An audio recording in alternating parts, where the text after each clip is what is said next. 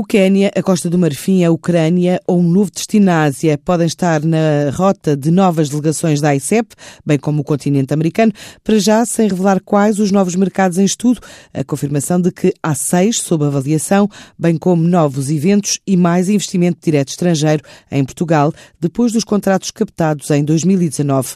Assim diz Luís de Castro Henriques, o presidente da Agência para o Investimento e Comércio Externo. Há três coisas que eu posso dizer nessa matéria, porque nós ainda estamos a fechar números e contratos referentes ao ano anterior e, portanto, só daqui a uns dias é que teremos os números finais para poderem ser anunciados. Mas o que nós sabemos neste momento é que, de facto, teremos uma contratualização superior a mil milhões de euros, que demonstra que foi mais uma vez um ano muito bom, diria quase excelente.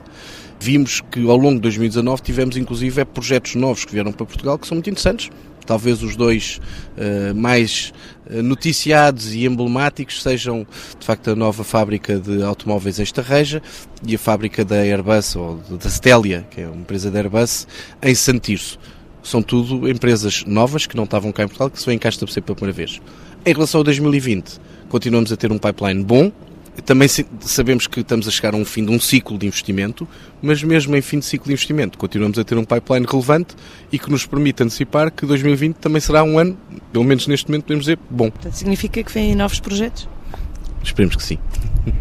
A curto prazo? Neste momento esperemos que sim, eu só costumo falar depois de eles estarem assinados.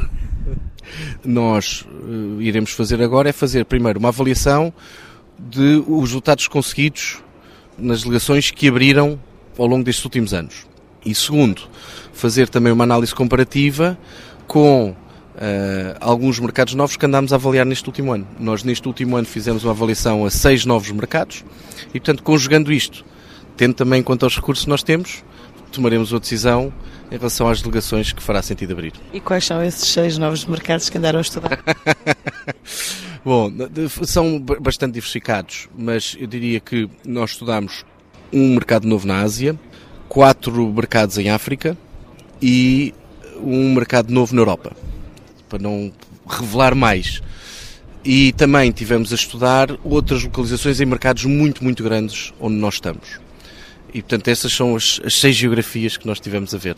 Eu diria que são tudo mercados de elevado potencial. Agora, cada um com riscos e oportunidades diferentes para as empresas portuguesas. E, portanto, para nós o que vai ser a matriz clara de decisão é em que medida é que são mercados que sejam de facto uma verdadeira oportunidade para as empresas portuguesas. Esta entrevista de Luís Castro Henriques, presidente da ICEP, passa na íntegra no próximo sábado, depois das oito e meia da manhã na TSF, numa altura em que a agência prossegue com o encontro anual dos delegados que tem espalhados pelo mundo, hoje com reuniões B2B no Hotel de Lisboa, com as mais de 313 empresas portuguesas participantes.